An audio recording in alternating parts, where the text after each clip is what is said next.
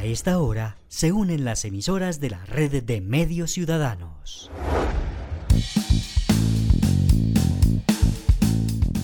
Entérate Eje, la radiorevista informativa con los hechos, actividades y personajes propios de nuestra región. Entérate Eje, un programa de la red de medios ciudadanos. Hola, ¿qué tal? ¿Cómo están? ¿Cómo les va? Qué gusto saludarles. Bienvenidos a nuestra edición número 200. Un número muy redondito en el cual celebramos junto a ustedes, por supuesto, nuestros oyentes, esta edición de nuestro espacio informativo de cada semana de Entérate Eje el cual ustedes sin falta cada semana escuchan a través de esta emisora que hace parte de la red de medios ciudadanos y a esta misma hora. Soy Héctor Castro y en este puente festivo los saludo para que nos enteremos juntos del acontecer de la última semana en toda la región.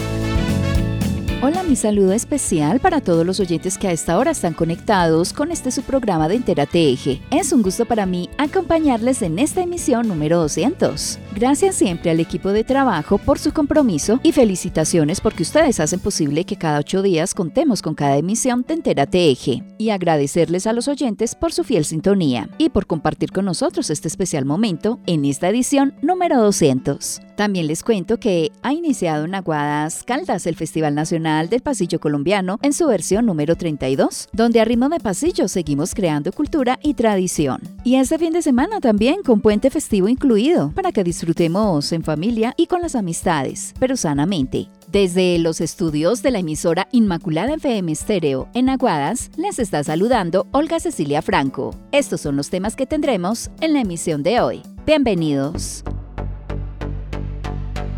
Hoy en Entérate Eje.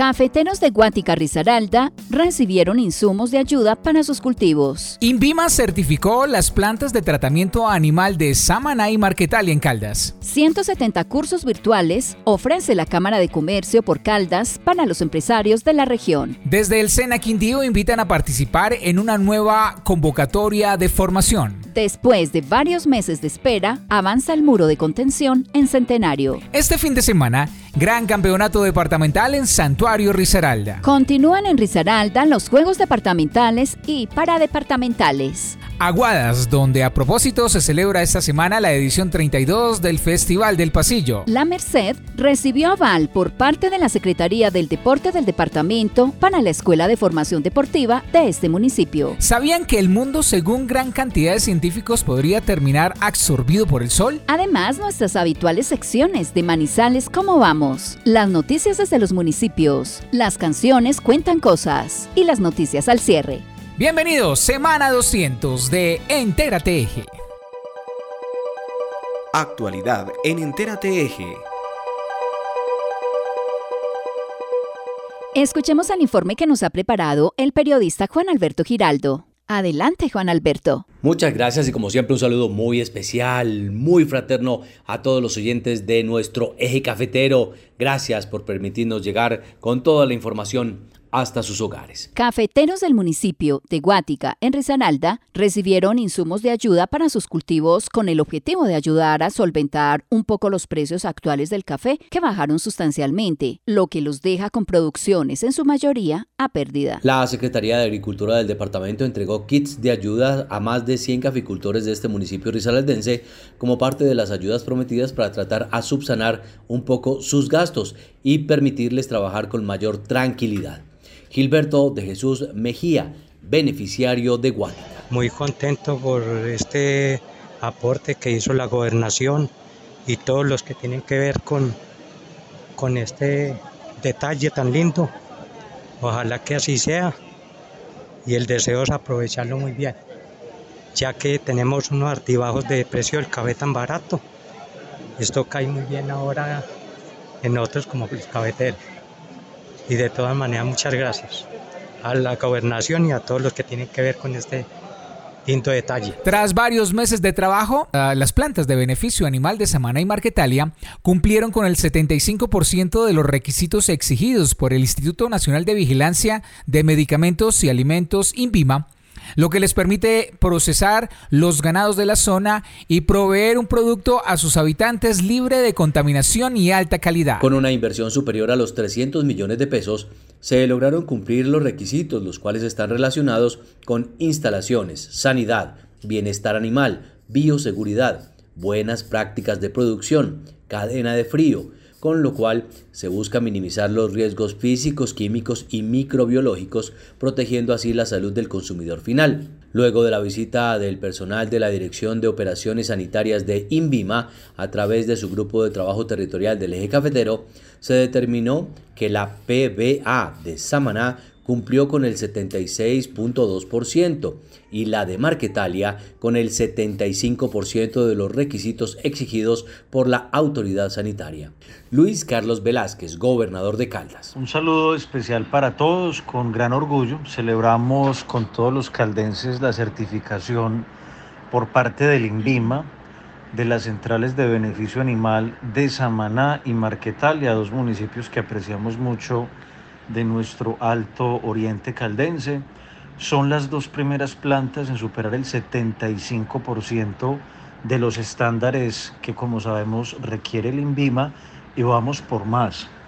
Nuestro deseo es que en el departamento de Caldas podamos consumir productos cárnicos sanos, fundamental para nuestra salud, que tengamos cada vez mejores prácticas de producción, mejores cadenas en frío pero sobre todo lo más importante, que vayamos de la mano con el órgano supervisor, que en este caso es el INVIMA. Hay herencias que recibimos, pero el espíritu de nuestra caldensidad, de sacar adelante nuestros proyectos, que avancemos en todos los frentes, es algo que para nosotros es sagrado y por eso pues seguimos trabajando. Así que un saludo muy especial para todos. Para los municipios beneficiados esto hace parte del cubrimiento de necesidades de las poblaciones.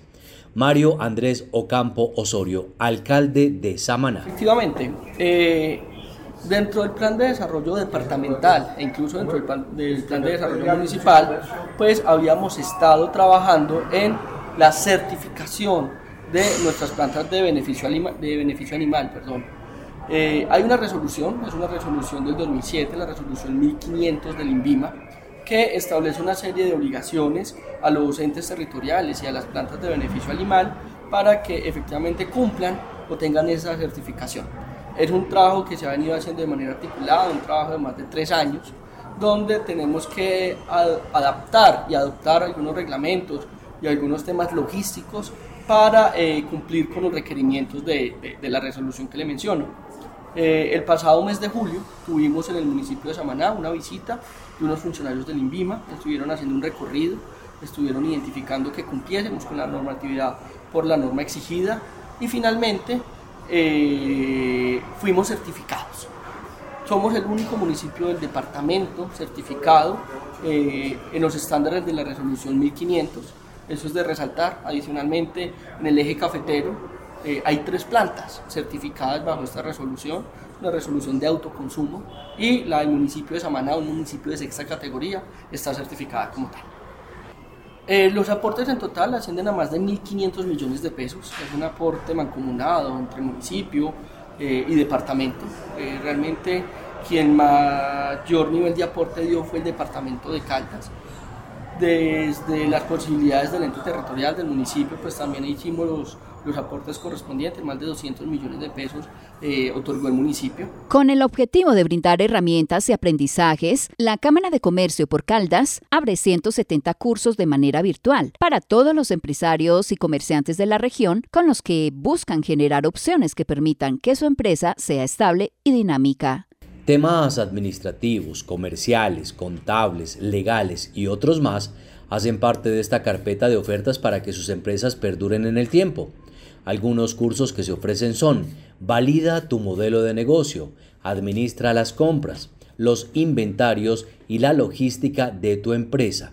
Analiza los estados financieros, aprender a vender por WhatsApp Business, aprender a diseñar un sitio web, automatiza tus procesos empresariales, entre otros. Los interesados podrán escribir al correo electrónico fortalecimiento fortalecimiento.org.co. Repito, fortalecimiento arroba.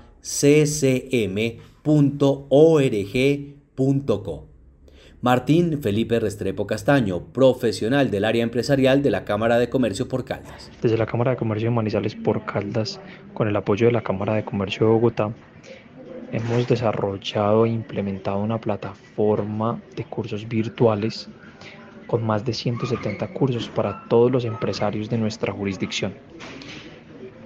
Estos cursos buscan el fortalecimiento de las empresas a través de sesiones cortas de aprendizaje que les permitan generar conocimientos en temas administrativos, comerciales, contables, legales y demás para poder perdurar en el tiempo. Desde la Cámara de Comercio de Manizales invitamos a todos los empresarios de la jurisdicción a hacer uso de esta plataforma que es totalmente gratuita y que le permite, además de hacer los cursos, certificarse. El SENA Quindío dio a conocer una nueva convocatoria para formación presencial y a distancia. Son 87 mil cupos en el país, con una amplia oferta de programas de formación que dan respuesta a los requerimientos de las comunidades, los sectores productivos y a las necesidades del mundo laboral y del emprendimiento. El SENA abre una nueva oferta de formación presencial y a distancia en todo el territorio nacional. Son 339 programas de formación como técnicos en cocina, sistemas, enfermería y peluquería, y tecnólogos en gestión empresarial, electricidad industrial y muchos más, que les permitirán a quienes ingresen mejorar sus habilidades y conocimientos de cara al mundo laboral. Edgar Adrián Zambrano Tamayo, coordinador del Grupo de Gestión Administrativa, Registro y Control de la Dirección de Formación Profesional del SENA. Del 18 al 26 de agosto todos los colombianos tendrán una nueva oportunidad para aprender gratis y obtener herramientas para su futuro gracias a la cuarta oferta de formación presencial y a distancia del SENA. Son más de 87 mil cupos en todo el país.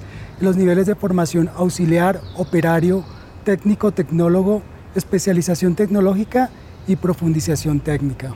En esta ocasión ofreceremos 339 programas como técnicos en cocina, sistemas, enfermería y peluquería y tecnólogos en gestión empresarial, electricidad industrial y muchos más. Quiero invitar a todas las mujeres a inscribirse y formarse en áreas que tradicionalmente han sido desempeñadas por los hombres. Igualmente, para todas nuestras campesinas y los y las jóvenes que finalizan sus estudios de básica secundaria. Recuerden, todos los programas de formación y los servicios del SENA son gratuitos y si quieren obtener más información deben hacerlo a través de nuestros canales oficiales de SENA Comunica o en www.senasofiaplus.edu.co. Muchas gracias. Pero de estos cupos, más de 1.300 están dispuestos para el departamento de Caldas. Así nos lo cuenta Paulo Tamayo, jefe de comunicaciones del SENA en Caldas. Tenemos una invitación muy especial para todos los caldenses y para todos los colombianos. El SENA abre su cuarta oferta de formación presencial. Son más de 87 mil cupos en todas las regiones del país, de los cuales 1.300 están disponibles en el SENA Regional Caldas. Recordemos que este SENA, esta regional, cuenta con cinco centros de formación, quienes son los encargados de ofertar los programas disponibles. Cuatro de estos cinco centros de formación están ubicados en Manizales y uno más en el municipio de La Dorada. De esta manera se presta servicio a las seis subregiones del departamento de Caldas y sus 27 localidades. Los aspirantes podrán inscribirse del 18 al 26 de agosto y acceder a uno de los cupos que están disponibles. Hay varias formas para acceder a ellos. Uno, a través de la página web www.senasofiaplus.edu.co. Allí las personas pueden ingresar y le dan clic en el recuadro donde preguntan qué quieres estudiar. Ahí selecciona el programa de su preferencia Puede ser un técnico, un tecnólogo, un auxiliar, que son los que están disponibles en esta oferta para Caldas. Eh, por ejemplo, también pueden eh, acudir a los puntos presenciales.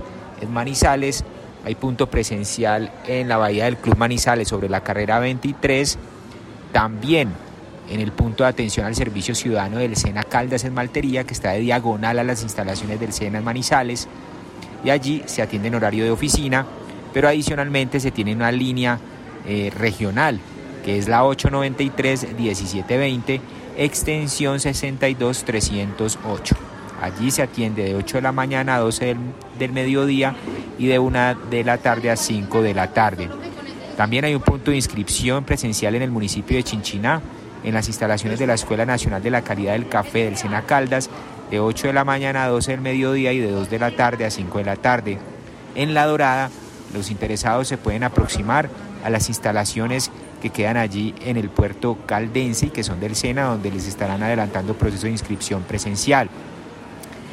Programas disponibles en Manizales, por ejemplo, en tecnologías, hay mantenimiento de equipos biomédicos, análisis y desarrollo de software, gestión de producción industrial, implementación de infraestructura de tecnologías, también mantenimiento en instalación de sistemas solares fotovoltaicos, desarrollo de procesos de mercadeo, también eh, existe otro, otras tecnologías como mantenimiento electromecánico industrial, levantamientos topográficos y de georreferenciación, entre otros técnicos en Manizales, por ejemplo, uno muy apetecido, cocina, hay mantenimiento electrónico y control electrónico de automotores, mantenimiento de motocicletas y motocarros, operarios en Manizales, manejo de maquinaria de confección industrial para ropa exterior, también oferta disponible en Chinchiná, técnico en cultivos agrícolas, en La Dorada, técnico en atención integral a la primera infancia, auxiliar promoción de, la, de, productos, auxiliar servicios de alimentos y bebidas. Mejor dicho, es una oferta muy amplia que estará disponible, como ya lo había mencionado,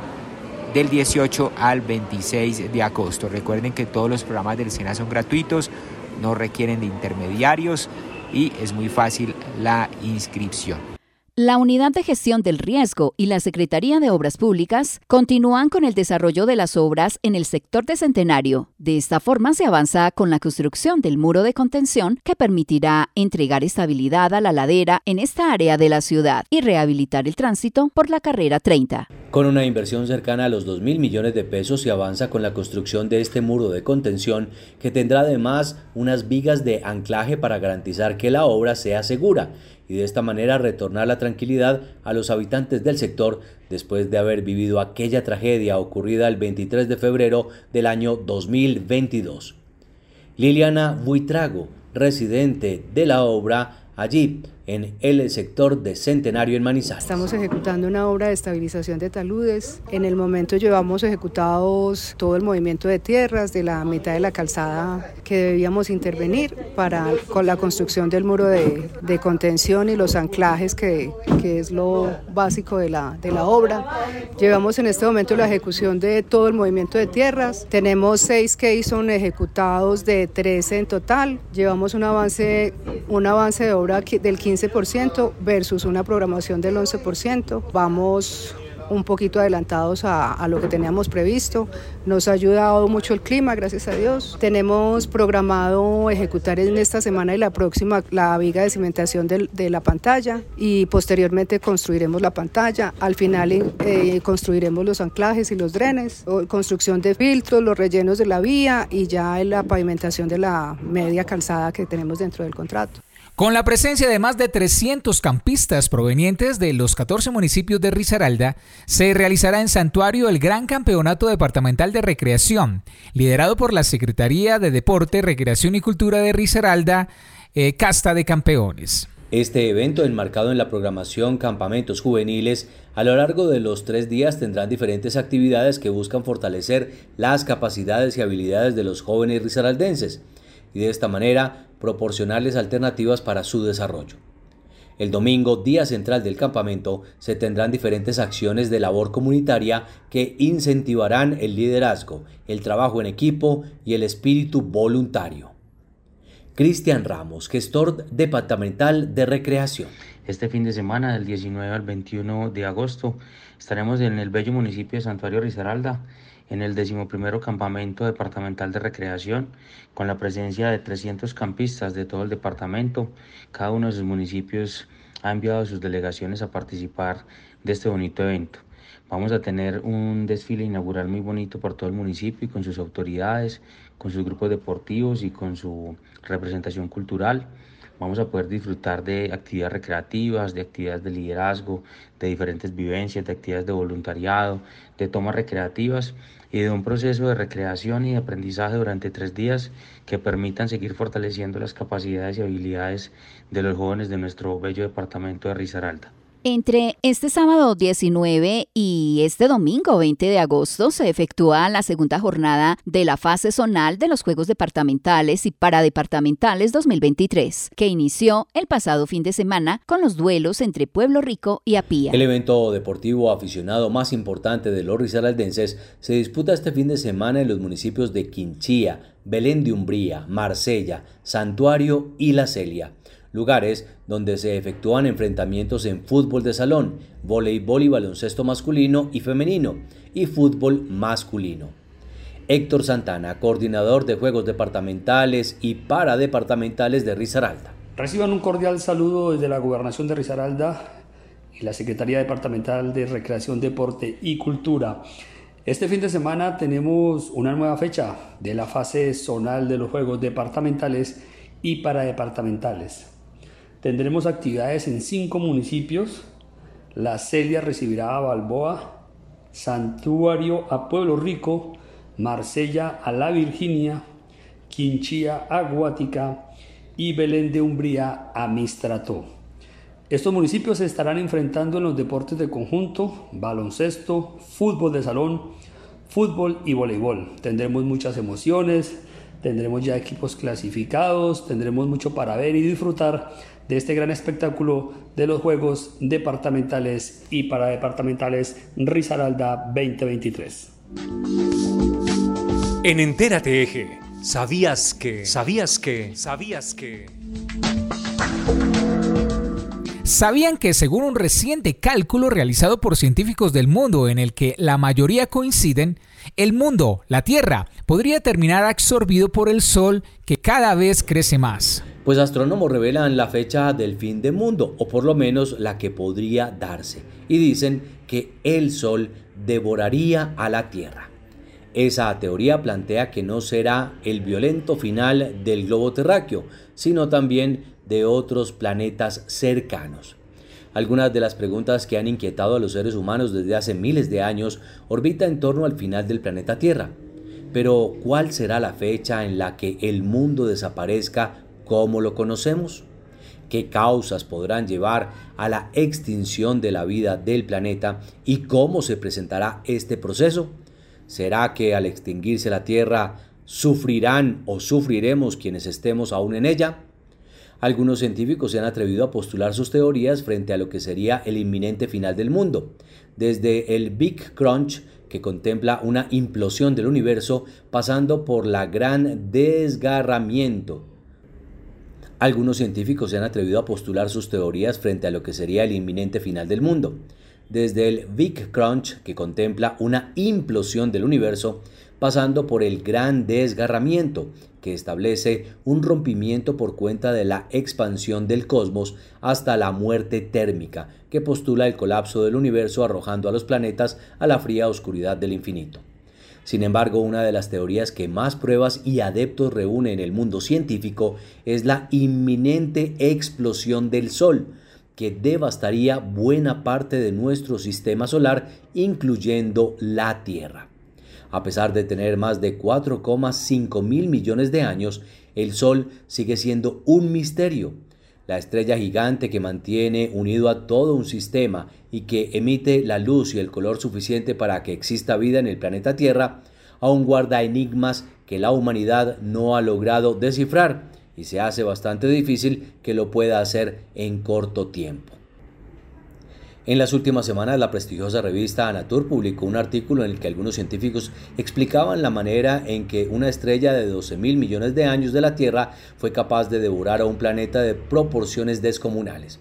Por esta razón, el reconocido científico argentino Christian Giupone se atrevió a calcular la fecha en la que el Sol acabe con el planeta Tierra en su proceso de expansión Según esta teoría, los planetas que orbitan alrededor del Sol en periodos orbitales cortos serán atraídos por el astro mayor, que se encuentra en un constante proceso de expansión y crecimiento, y serán engullidos. Según los cálculos del científico argentino, el planeta Tierra será canibalizado por el Sol en unos 5 mil millones de años, en medio de un proceso en el que desaparecerían a su vez Mercurio y Venus.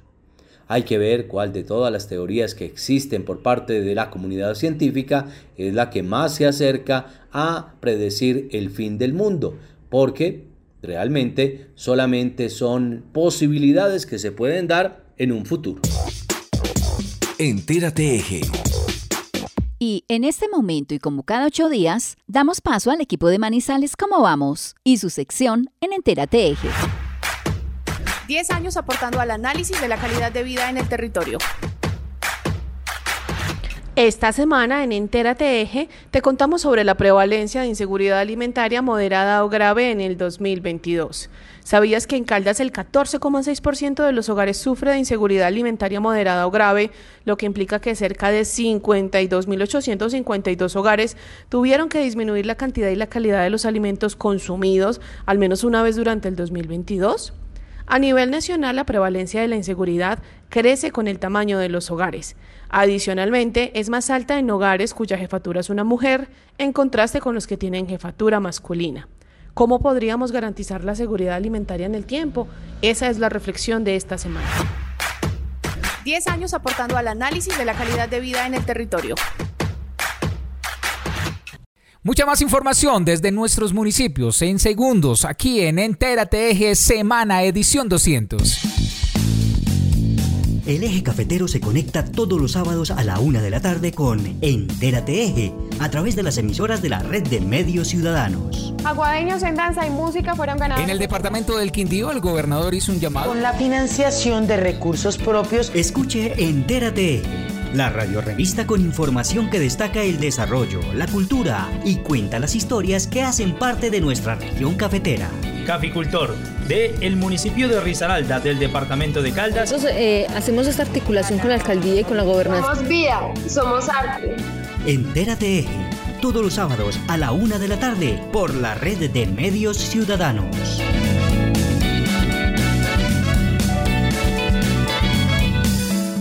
El supergiro que te acerca al mundo está a un paso de ti. Con Supergiros, su suerte y Western Union, ahora podrás recibir tus giros internacionales en Dodo Caldas. Recibe tus giros de manera rápida y segura. ¡Su suerte!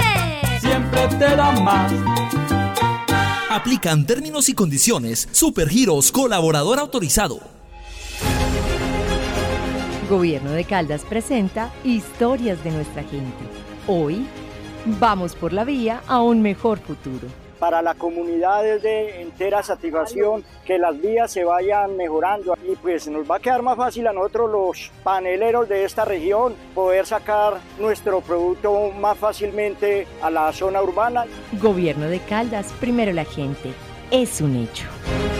Recuerde que usted también puede acceder a los servicios del Hospital Santa Sofía de manera particular y con las tarifas más económicas de la región. Consulta con especialistas a 64.500 pesos y consulta con subespecialistas a 129.000 pesos. Mayor información 887-9200 extensión 752.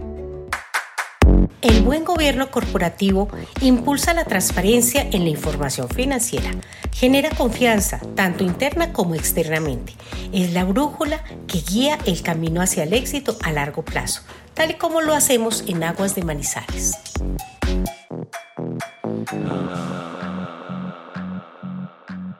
Avanzar es entender que la memoria histórica es clave para construir el futuro recuperamos los 100 años de historia de la antigua escuela Juan 23 para convertirlos en uno de los centros artísticos y culturales más grandes de la región. Alcaldía de Manizales. Manizales avanza. ¡Vamos! Entérate Eje.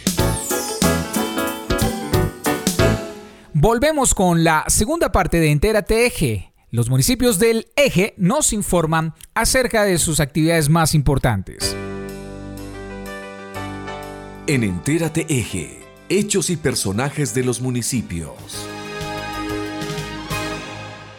Gracias por permanecer en la sintonía de Entérate Eje. Iniciamos por Aguadas, donde a propósito se celebra esta semana y con gran orgullo la versión número 32 del Festival Nacional del Pasillo Colombiano. Entérate Eje Muchas son las actividades programadas en el marco de la celebración del Festival Nacional del Pasillo Colombiano, en su versión número 32, que ha iniciado con las audiciones privadas de quienes pondrán a consideración de un selecto jurado calificador lo mejor de sus interpretaciones musicales a ritmo de pasillo. Se tiene programación para los niños, los jóvenes y para los adultos. El área rural también contará con su espacio, es decir, nos esperamos a todos y a todas para que visiten uno de los pueblos patrimonio de Colombia que vive hasta este domingo el evento musical más importante que tiene el departamento para mostrarle a Colombia y al mundo. Amigos de Entérate Eje, el coordinador general del Festival Nacional del Pasillo Colombiano, doctor Edilson Bustamante Ospina, extiende la cordial invitación a cada uno de ustedes para que se programen, porque en Aguadas están los mejores intérpretes de música colombiana.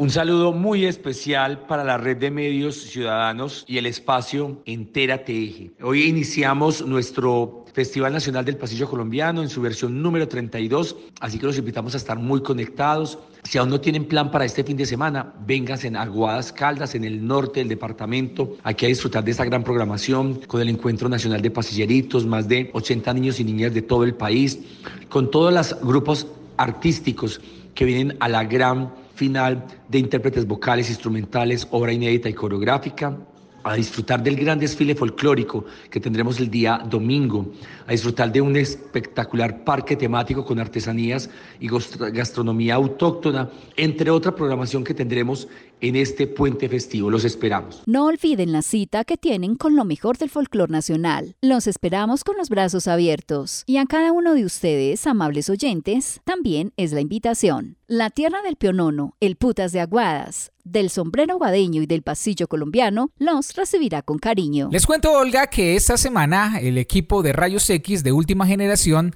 llegó al Hospital San José de Aguadas. ¿De qué se trata? Por fin es una realidad para la S Hospital San José de Aguadas el contar con un nuevo equipo de rayos X de última generación que lo pone a la vanguardia con la tecnología del siglo XXI. Luego de realizar numerosas gestiones ante la gobernación del departamento y antes de la ley de garantías, la doctora Mónica Urrego Quiseno, gerente de esta entidad promotora de salud, logró se reembolsaran los dineros necesarios para este fin. Luego de hacer el trámite ante el SECOP, fue instalado este equipo que mejorará un 100% el servicio a todos los usuarios que necesiten de este valioso equipo tecnológico. Conversamos con la doctora Mónica y en sus palabras se notó satisfacción ante este logro. Tú sabes que veníamos diciéndole a nuestros aguadeños que íbamos a traer, que estábamos en el proyecto, ¿cierto? La verdad es que las cosas se dieron muy rápido, logramos que gobernación desembolsara los recursos antes de ley de garantías para el equipo, hicimos todo el trámite ante COP y el día de hoy se materializa un sueño de la S para los aguadeños. ¿Por qué de la S para los aguadeños? Porque hay que recordar que la S no tenía equipo propio, que el, equipo que teníamos era un alquiler. Entonces, pues hoy la S cuenta con un equipo propio. Al preguntarle a la gerente del Hospital de Aguadas qué hospitales del departamento cuentan con este tipo de tecnologías, esto respondió para la red de medios ciudadanos. En esta toma, y creo eh, pues que aparte de Santa Sofía, bueno, los de segundo nivel, entraron otros cinco municipios a entrega de equipo de rayos X, pero la verdad es que no todos los municipios pueden tenerlo en este momento. Como eh, hablábamos con el ingeniero anteriormente, es un equipo que le compite a cualquier equipo en el país. Pero quise saber con la gerente del Hospital de Aguadas qué decirle a los usuarios que tienen pendientes rayos X y que se encuentran retrasados sus exámenes. Atentos a lo que me contó la gerente de esta entidad promotora de salud. Bueno, eh, ustedes saben que tuvimos casi 10 días la sala parada, que estuvimos trabajando intermitentemente, pero que tenemos una agenda apretada que vamos a tratar de sacar avante durante toda la semana que viene. Pues como sabes, este equipo es más rápido, las tomas se toman más rápido, la imagen se ve mejor, entonces aspiramos eh, quitar como el cuello de botella en la siguiente semana. Este equipo permitirá al Hospital San José estar a la vanguardia del siglo XXI y a los usuarios estar atentos a la información que se suministre desde el hospital para que accedan a sus exámenes muy a la vanguardia, o sea, es un equipo de los mejores que ha salido actualmente. ustedes saben que la toma de las radiografías se da a través del mandato que da el médico en su consulta médica. Eh, la EPS autoriza la toma, pero también se va a estar prestando el servicio de rayos X particular, que es otra de las fortalezas que va a tener el hospital en el momento. Se está implementando que todos los servicios que se prestan en el hospital, adicional a que se prestan por la EPS, se puedan prestar de forma particular el servicio de odontología, el servicio de rayos X, el servicio de laboratorio, que ya lo iniciamos con las, las toma de pruebas de segundo nivel que se están prestando en este momento, que se prestan para algunas EPS y para las personas que no están en esas EPS se les toma de manera particular. Fue una cuantiosa inversión la que se realizó al conseguir este valioso equipo que permitirá en definitiva prestar un mejor servicio a todos los usuarios de las diferentes EPS y también para personas particulares que necesiten de este equipo sin tener que desplazarse hasta la ciudad de Manizales.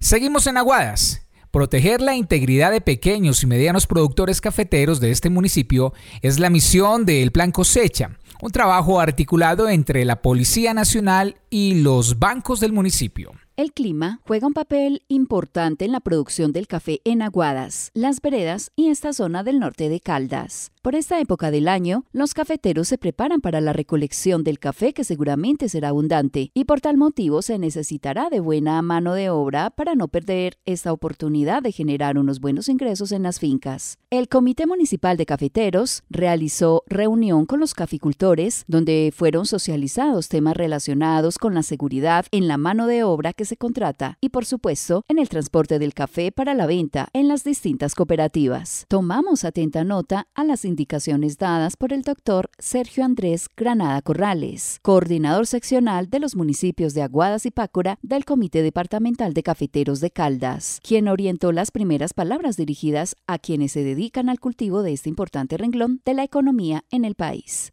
Y con el saludo para todos los caficultores y para la red de medios ciudadanos, esto manifestó el profesional Sergio Andrés. Un saludo para la red de medios ciudadanos a nombre de todos los caficultores del departamento de Caldas. El profesional destacó no darle la oportunidad fácilmente a los amigos de lo ajeno y mucho menos acumular café ya listo para la venta en las fincas. Escuchemos estas recomendaciones. Sí, estamos haciendo en el, en el comité departamental, se están convocando a caficultores en varias reuniones donde las entidades, bancos, Policía Nacional, las alcaldías, están prestos a ayudar al cavicultor para que transcurra una cosecha sin problemas y tranquilo. O sea, el cavicultor tiene que acostumbrarse de que, de que debe vender café a todos los precios y por lo tanto pues no acumular café, además porque también se está eh, arriesgando la calidad del café. Amigos caficultores, el doctor Sergio expresó que no es conveniente guardar altas sumas de dinero en las fincas. Eso es un riesgo muy grande que el cavicultor tiene que ser consciente de eso. Para eso está la Policía Nacional, para el acompañamiento y que obviamente las entidades bancarias para evitar esos riesgos. En lo referente a la mano de obra y a quienes se contrata, es buena medida averiguar antecedentes, solicitando al trabajador que llega su hoja de vida. Mire, en ese sentido el comité departamental se está eh, convocando a caficultores de pronto de otras zonas donde no, la cosecha no es tan abundante y que la, cosecha eh, transcurra de manera tranquila y el caficultor no tenga problemas de mano de obra. Pero dentro, de, dentro del proceso, pues la policía hace, hace sus rondas y hace también eh, lo que usted está diciendo, consultando las bases de datos de pronto de que no hayan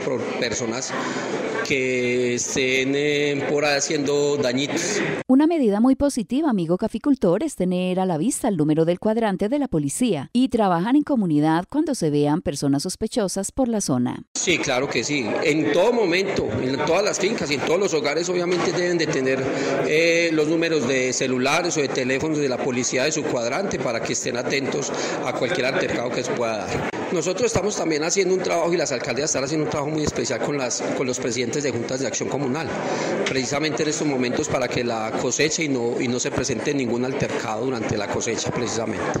Evitar a toda costa caer en manos de inescrupulosos fue el objetivo fundamental de este encuentro entre caficultores frente al plan cosecha que se avecina y que seguramente traerá progreso y bienestar para las familias caficultoras. La red de medios ciudadanos de la mano con la comunidad les invita a estar muy atentos a las recomendaciones dadas por la Policía Nacional, por los bancos y por otras entidades del Estado.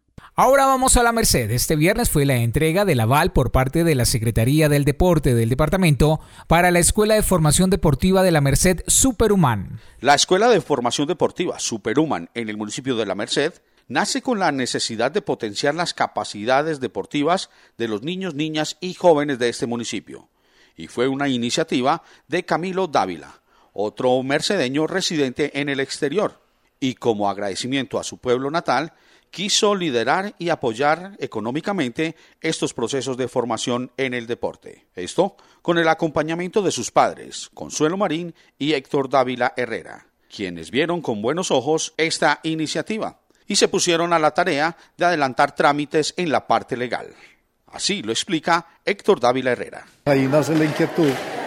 Nos dice a Consuelo y a mí, como padres, que si le acolitamos la idea, pues obvio que es algo muy bonito que va en, eh, mejoramiento de la calidad de vida de los niños y por ende los padres de familia. Entonces eh, dijimos que sí. Eh, me puse a la tarea con Consuelo de hacer todos los documentos, las reuniones, las invitaciones a los niños, a los padres de familia y a reunir toda esa cantidad de documentación para llevarla a la Secretaría de Deportes de nuestro departamento. Logramos que se diera esta cantidad de documentos y alcanzamos la resolución de aprobación de la Escuela Deportiva en el municipio de La Merced. Es así como se les otorgó el aval por parte de la Secretaría del Deporte para continuar con estos procesos. Ya tenemos, como quien dice, carta de, navegación para poder tener eh, una escuela de formación en los deportes en el municipio de La Merced. Se inició con el fútbol, que es lo que más le gusta a los niños. Entonces, de allí, de todos estos niños pueden salir atletas, pueden salir ciclistas, pueden seguir eh, de voleibol, de baloncesto, de natación, de ajedrez, de tantas disciplinas deportivas que hay. Eso es lo que vamos mirando paso a paso. En el acto de socialización de este aval, Estuvieron presentes los padres de familia y los niños, niñas y jóvenes deportistas, integrantes de esta escuela de formación. También se contó con la presencia de Fernando Medina, profesional especializado de la Secretaría del Deporte de la Gobernación de Caldas, quien ha venido apoyando estos procesos desde el principio. Bueno, nosotros tuvimos un acercamiento con don Héctor Dávila y con su esposa doña Consuelo hace, creo que principio de año año pasado, y y se fue construyendo poco a poco con todos los requerimientos del orden legal. Yo estuve aquí dando una capacitación con otros profesionales en esa área y, y bueno, llegamos a un feliz término. Creo que el municipio lo necesitaba urgente, que, que, que toda esta actividad deportiva en la base, que es iniciación deportiva, se, se genere en los municipios, no solo en este. Hemos estado en Dorada, en Marquetalia, en Norcasia y se ha hecho casi los mismos procesos pero de felicitar quienes lo lideran. Eso es lo más importante aquí, que sabemos que, que es a largo aliento, que no va a terminar con una administración, sino que va a ser productiva por muchísimos años. Estos procesos normalmente es un programa del orden nacional, es un programa que se ocupa el tiempo libre de los niños en programas desescolarizados, es decir, que no tiene nada que ver con los planes curriculares de educación física, pero se genera un ambiente así como lo que estamos viendo ahorita de integración con los padres de familia, con la misma sociedad que los apoya, con la parte gubernamental. Entonces se unen esfuerzos en beneficio de los niños, eso es lo más importante. Entonces se les da un aval, el aval dura dos años, durante esos dos años tiene una junta directiva y pueden ir cambiando y, mejorando los planes curriculares. Cada dos años hay que renovar ese proyecto porque esos proyectos cambian paulatinamente con el tiempo y lógicamente pues quien los avala es la Secretaría del Deporte del departamento, pero quien los debe apoyar de manera directa es cada alcaldía municipal, porque es donde se ven los frutos del trabajo de cada municipio. Para fortalecer estos procesos y que se puedan sostener en el tiempo, se espera gestionar y poder vincular entidades y organizaciones a nivel departamental y nacional para proyectar a futuro excelentes resultados, potenciar y explotar los talentos de estos niños, niñas y jóvenes en todas las ramas del deporte.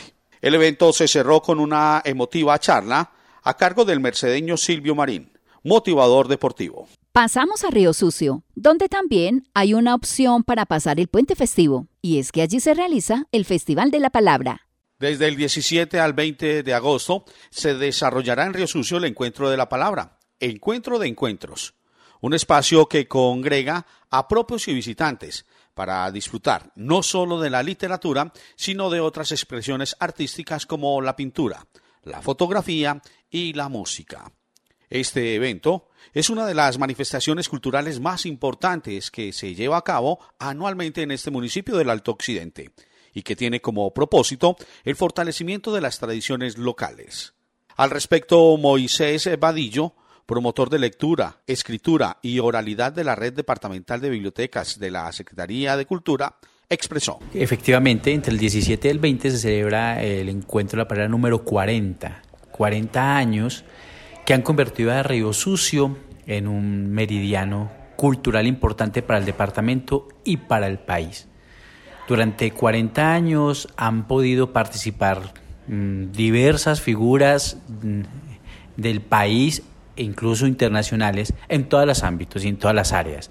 No solo estamos hablando de literatos, escritores, poetas, también hay dramaturgia, también han eh, discurrido por el encuentro de la palabra eh, pintores, las artes plásticas. El cine ha sido muy importante siempre en el encuentro de la palabra y las programaciones siempre guardan esto. Los festivales de música siempre acompañan también el encuentro de la palabra. Entonces es una eh, unión, una amalgama de todas las expresiones artísticas que vienen a complementar el Festival de Poesía, que eh, en últimas es como el evento más importante del encuentro de la palabra. 40 años está cumpliendo Río Sucio con su festival.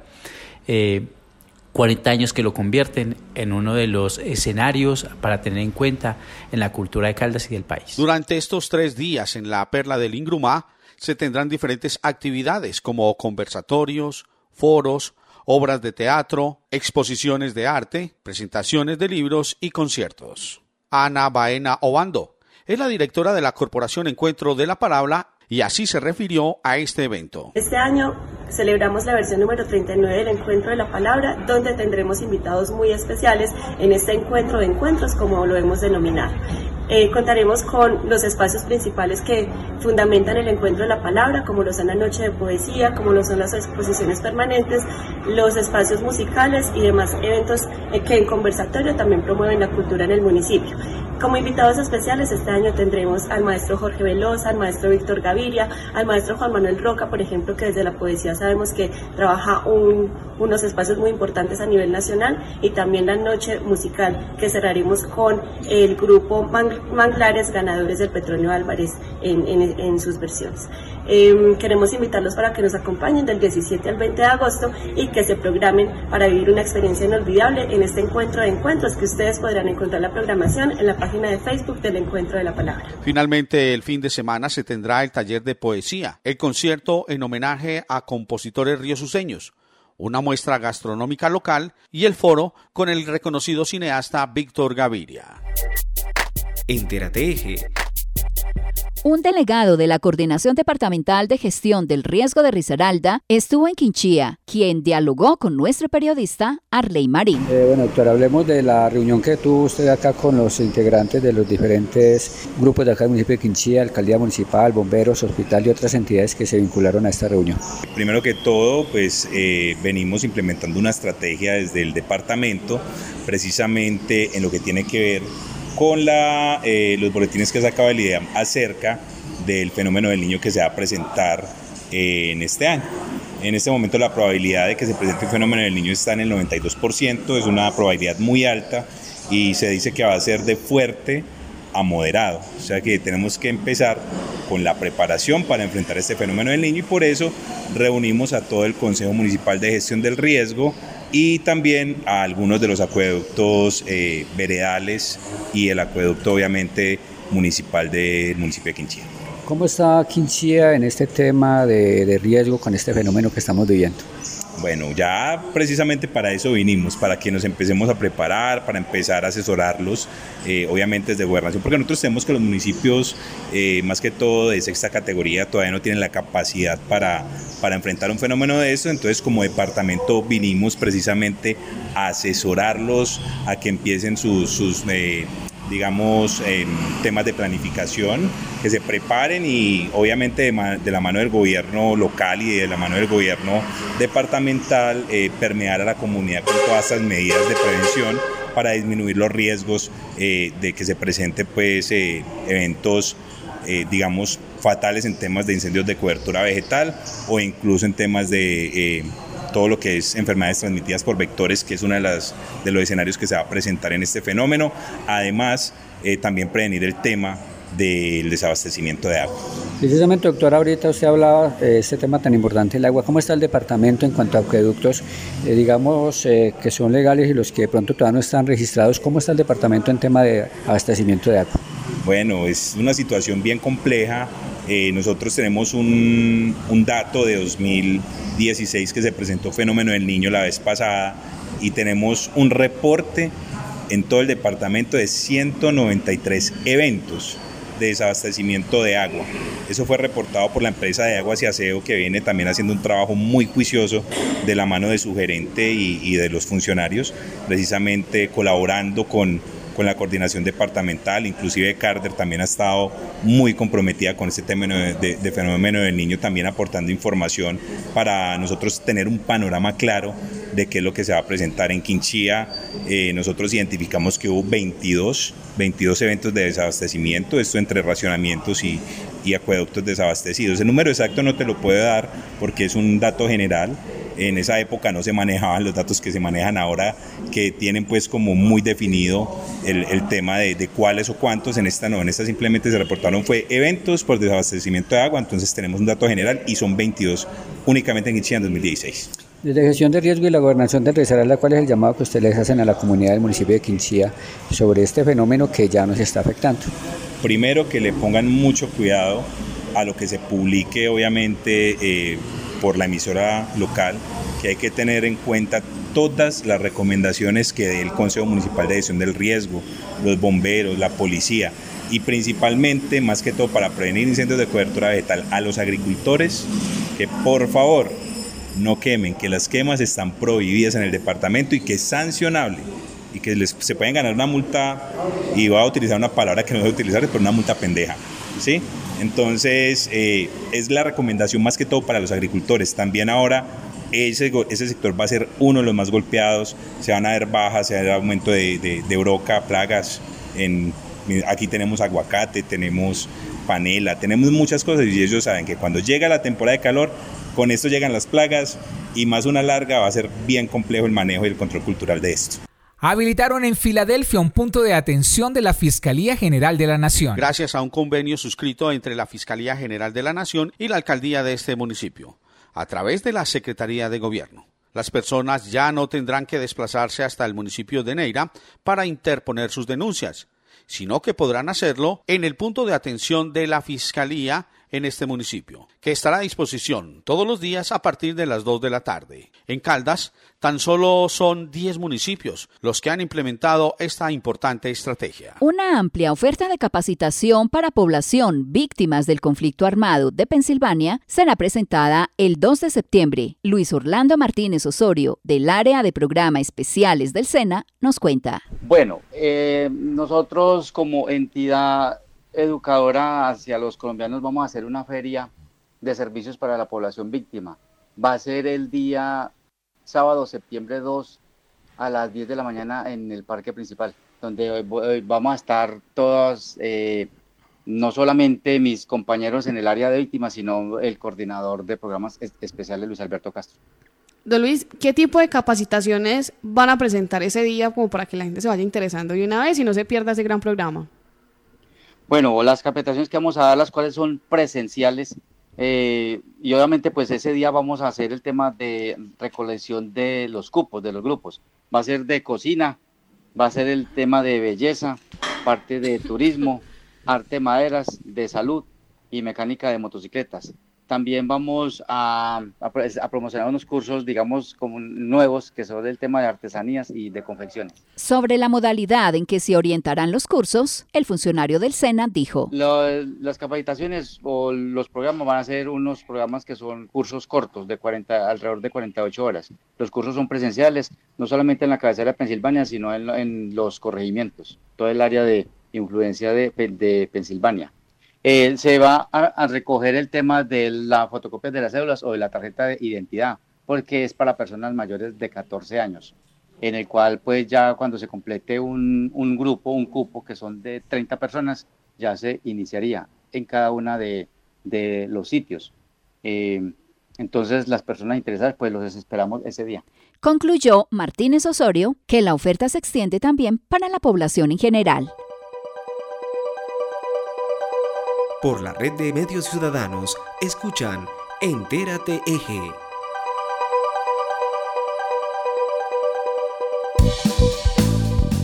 Al cierre de este programa de Entérate Eje, les contamos que en Salamina Caldas se realizará el 26 de agosto el encuentro de los 50 pueblos paisas 2023, que tiene como propósito promover el desarrollo económico y social, la gobernanza y el fortalecimiento de la identidad cultural del territorio paisa. La emisión 200 de Entérate Eje fue transmitida para todos ustedes a través de Inmaculada Estéreo, Prisa FM, Anserma Estéreo, Mirador Estéreo, Chinchina Estéreo, Dorada Estéreo, Pensilvania Estéreo, Angular Estéreo, Palestina, también desde Paisaje Estéreo de Belalcázar, Quimbaya Estéreo, Alcalá FM, Armonía Estéreo, La Campeona Estéreo, Azúcar Estéreo, La Virginia, Quinchía Estéreo, Radio Cóndor, UMFM 101.2, Viterbo Estéreo y Voces FM. Hemos llegado al final de este programa de Entérate Eje. Estuvimos con ustedes en esta emisión en la coordinación general Luz Adriana López, en la presentación Héctor Castro y quien les habla Olga Cecilia Franco. La dirección general es de John Herrera Sánchez. Los esperamos nuevamente en ocho días con más noticias de la región. Hasta pronto y feliz puente festivo. Que lo disfruten. Recuerden seguirnos en arroba rmc-al piso Colombia. Hasta una próxima semana. Entérate Eje, la radiorevista informativa con los hechos, actividades y personajes propios de nuestra región. Entérate Eje, un programa de la red de medios ciudadanos.